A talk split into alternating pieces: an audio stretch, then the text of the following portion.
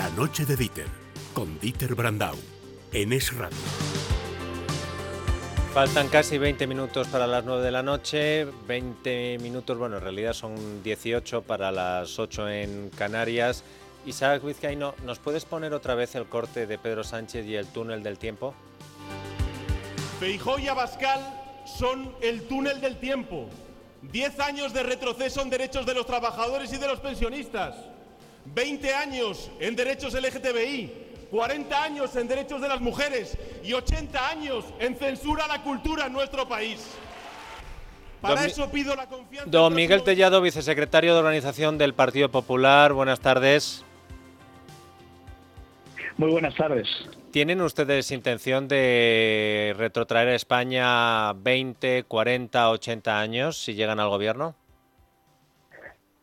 Bueno, yo creo que Pedro Sánchez está muy nervioso y necesita acudir a las estrategias del miedo y yo creo que se equivoca profundamente porque, bueno, pues yo creo que a nadie le da miedo eh, un gobierno del Partido Popular de cara a los próximos cuatro años y yo creo que lo que da miedo es el balance de la gestión que deja un presidente que llegó a la presidencia del gobierno gracias a sus mentiras y que yo creo que precisamente será por sus mentiras y por sus manipulaciones precisamente por lo que dejará el gobierno el próximo 23 de julio, ¿no? Yo creo que eh, Pedro Sánchez está desesperado y es evidente que cuando tiene que recurrir al expresidente Rodríguez Zapatero para defenderle, es que, bueno, pues la situación del socialismo en estos momentos es desesperada, ¿no?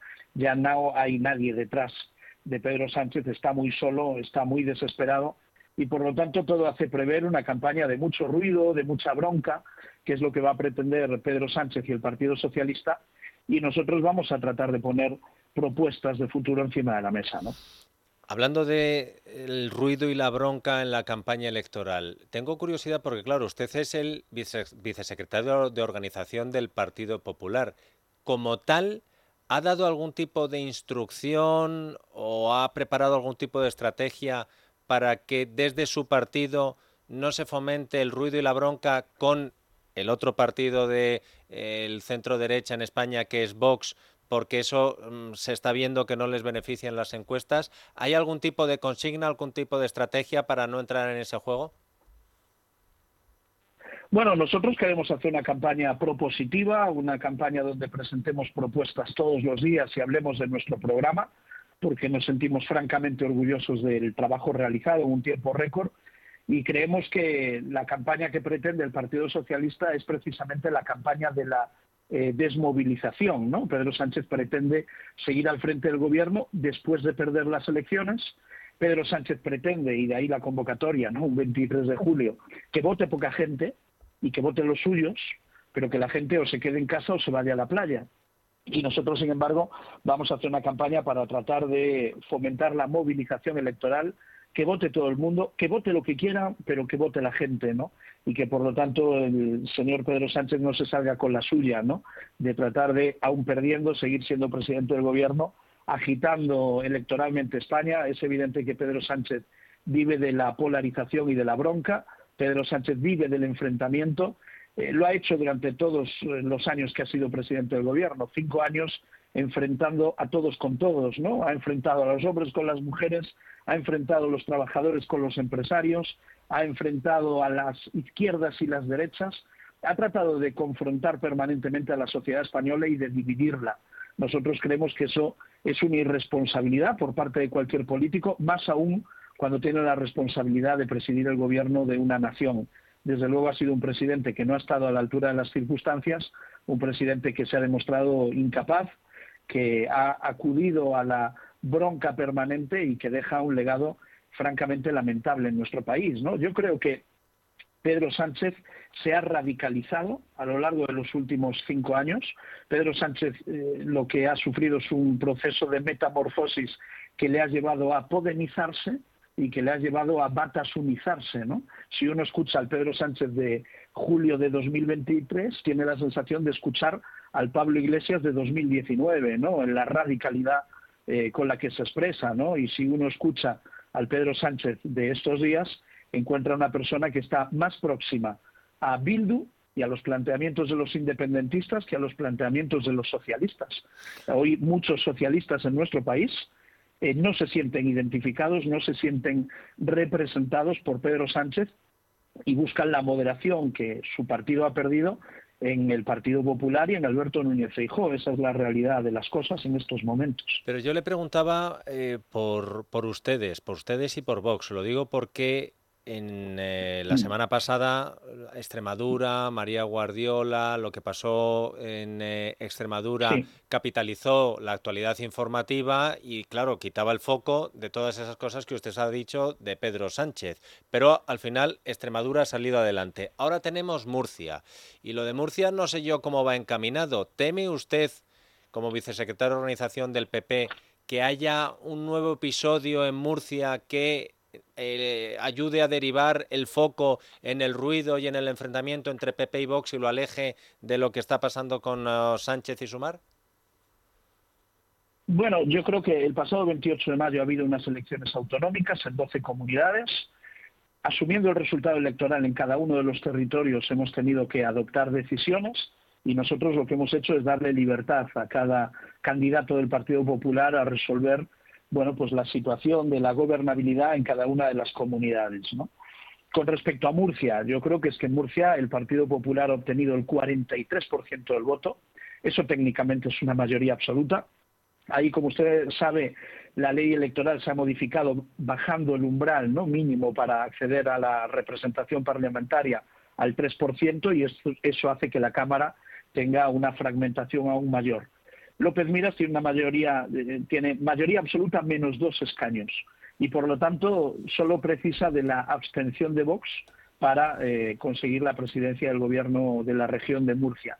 Yo creo que nadie entendería, ningún votante de Vox entendería que mañana ese partido en el, en el Parlamento Autonómico vote junto al Partido Socialista, vote junto a Podemos en contra de la investidura de Fernando López Miras. Y por lo tanto nosotros apelamos a la responsabilidad de las formaciones políticas. ¿no?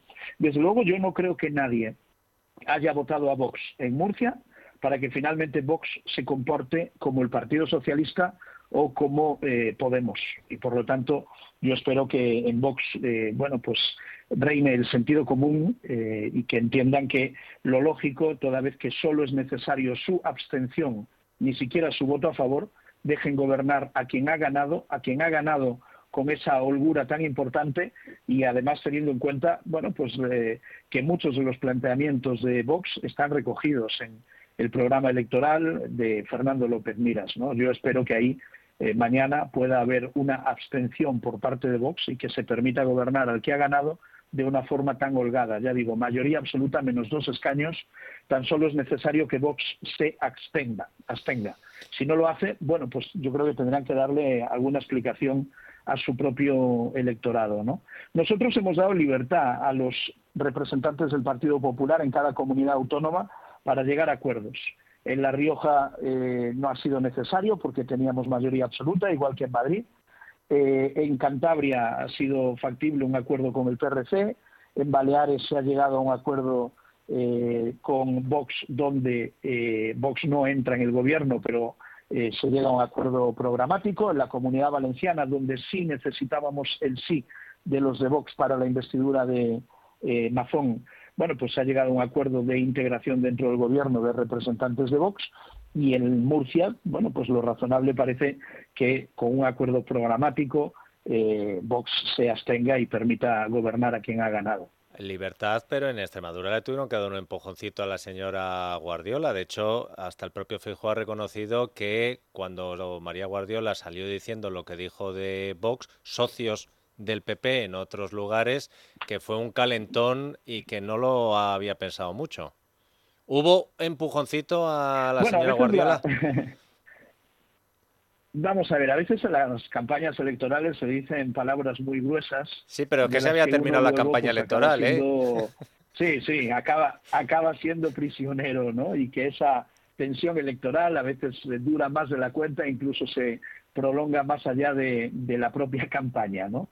Yo creo que María Guardiola lo que ha hecho es escuchar una voz de cambio mayoritaria en Extremadura y asumir un resultado electoral que, eh, bueno, pues obligaba a entenderse con Vox y llegar a un acuerdo sin renunciar a los planteamientos programáticos del Partido Popular. ¿no? Y yo creo que finalmente hemos sido capaces de encontrar una fórmula de colaboración, de forma que Vox se incorpora al gobierno con una única eh, consejería y se mantiene un programa de gobierno donde las dos formaciones políticas se sienten cómodos y van a poder trabajar mano a mano, ¿no?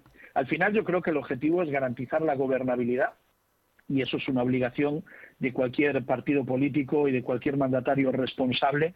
Una vez que finalizan las elecciones, el ciudadano vota y se conforman mayorías parlamentarias, ¿no?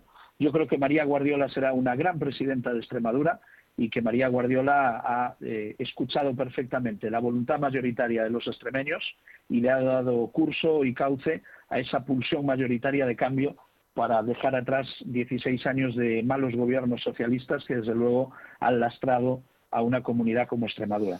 Que María Guardiola escuchó una voz y me da a mí que con acento gallego no me cabe ninguna duda. Señor Tellado, ¿qué pasa con el debate del próximo lunes? Sánchez se despeja la agenda, el fin de semana nos cuentan que va a estar centrado en preparar el debate.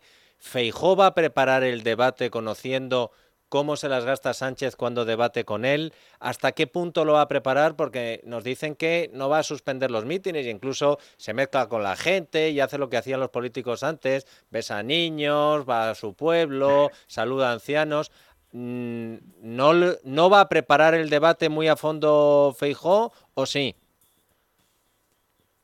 Bueno, yo es que creo que Pedro Sánchez quiere muchos debates y quiere mucha televisión porque no puede salir a la calle porque cada vez que sale hay muchos ciudadanos que le recuerdan la sarta de mentiras que ha ido eh, profiriendo a lo largo de los últimos cinco años desde que es presidente del gobierno, ¿no? Y por lo tanto quiere sustituir la campaña electoral de contacto con la ciudadanía por una campaña donde el único calor que reciba sea el de los focos de los platos de televisión. Nosotros no vamos a suspender la campaña en la calle y Feijó estará con la gente, que es lo que toca durante una campaña electoral, estar con la gente y de forma directa explicar nuestras propuestas. Feijó cada vez que sale a la calle se da un baño de masas. Acabamos de finalizar ahora un, eh, acto magnífico en Castelldefels, en el corazón de, Barcelona, donde hemos sacado una eh, mayoría importante que nos ha permitido gobernar en esa eh, ciudad del área metropolitana de Barcelona y vamos a estar en la calle todos los días y desde luego eh, los mítines no van a ser la excusa para dejar de hacerlo, ¿no? Pedro Sánchez lo que quiere es encerrarse en platos de televisión, hacer las entrevistas que no hizo durante los últimos cinco años negándose a salir en todos los medios de comunicación de nuestro país, allá cada cual, ¿no? Nosotros creemos que tenemos que estar con la gente, que es el momento donde tenemos que escuchar y explicarle a la ciudadanía cuáles son nuestras propuestas, sin menoscabar la importancia que tiene un debate como el que habrá el próximo lunes, ¿no? El cara a cara, donde yo tengo la sensación de que, bueno, pues Pedro Sánchez irá a embarrar, a insultar, a provocar, a crispar, y nosotros aprovecharemos las cámaras de televisión para dirigirnos a los millones de telespectadores que lo puedan seguir, para explicarle qué es lo que queremos hacer en España y quizás algo más importante, para decirles lo que no vamos a hacer. Y lo que no vamos a hacer es todo lo que ha hecho Pedro Sánchez a lo largo de los últimos cinco años. Nosotros no vamos a engañar a nadie, nosotros no vamos a manipular a la sociedad española, nosotros no vamos a pactar nunca con los independentistas y vamos a utilizar todos nuestros medios a nuestro alcance para eh, imposibilitar su acceso al poder y a las responsabilidades, como hemos hecho en eh, Cataluña, como hemos hecho también en el País Vasco y como haremos allá donde tengamos ocasión de hacer.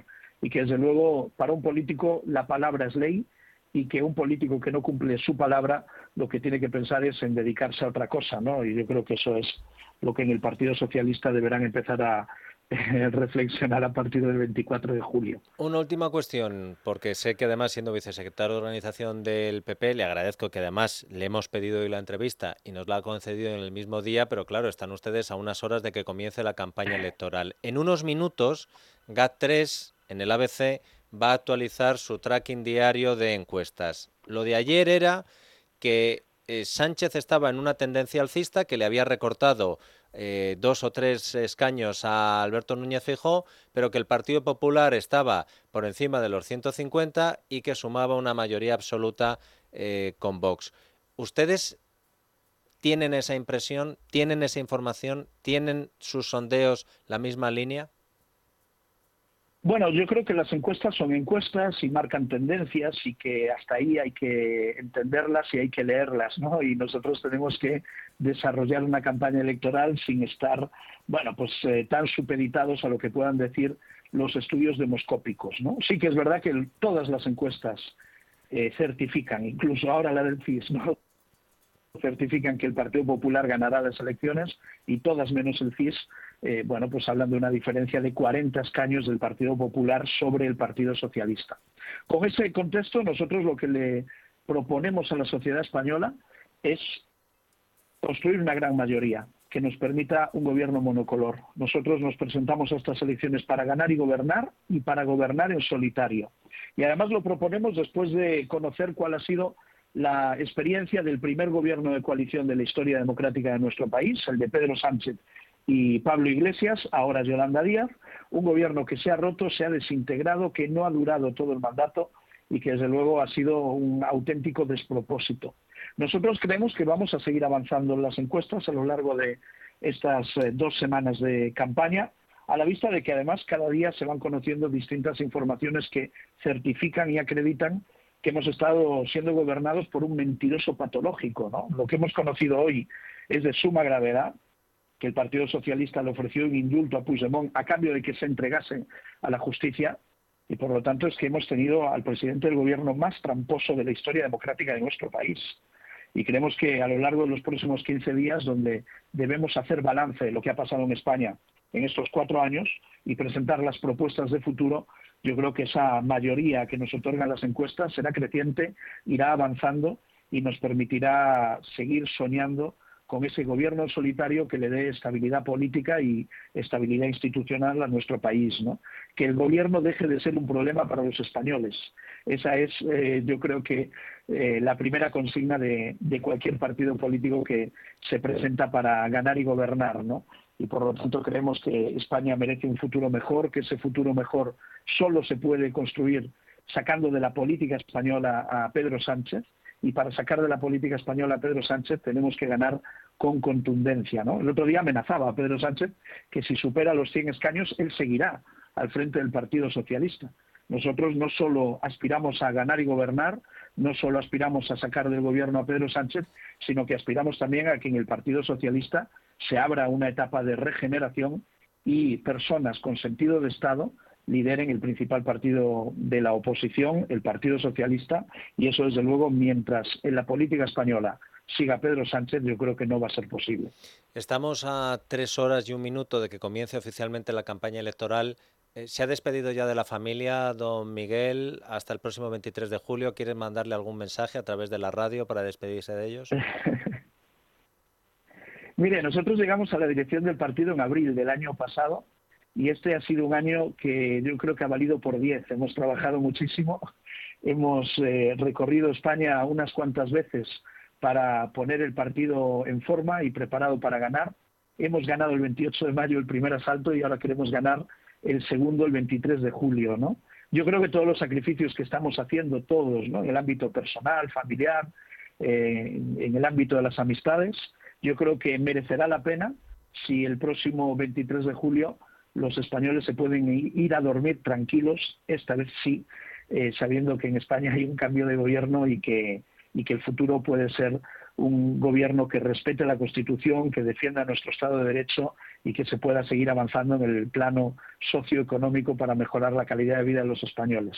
Si lo conseguimos, todos estos esfuerzos habrán valido la pena. Así que vamos a trabajar duro los 15 días que quedan para que ese objetivo pueda ser una realidad. Miguel Tellado, vicesecretario de Organización del PP, gracias por haber respondido a nuestras preguntas. Gracias a vosotros, muy buenas tardes. A la tertulia.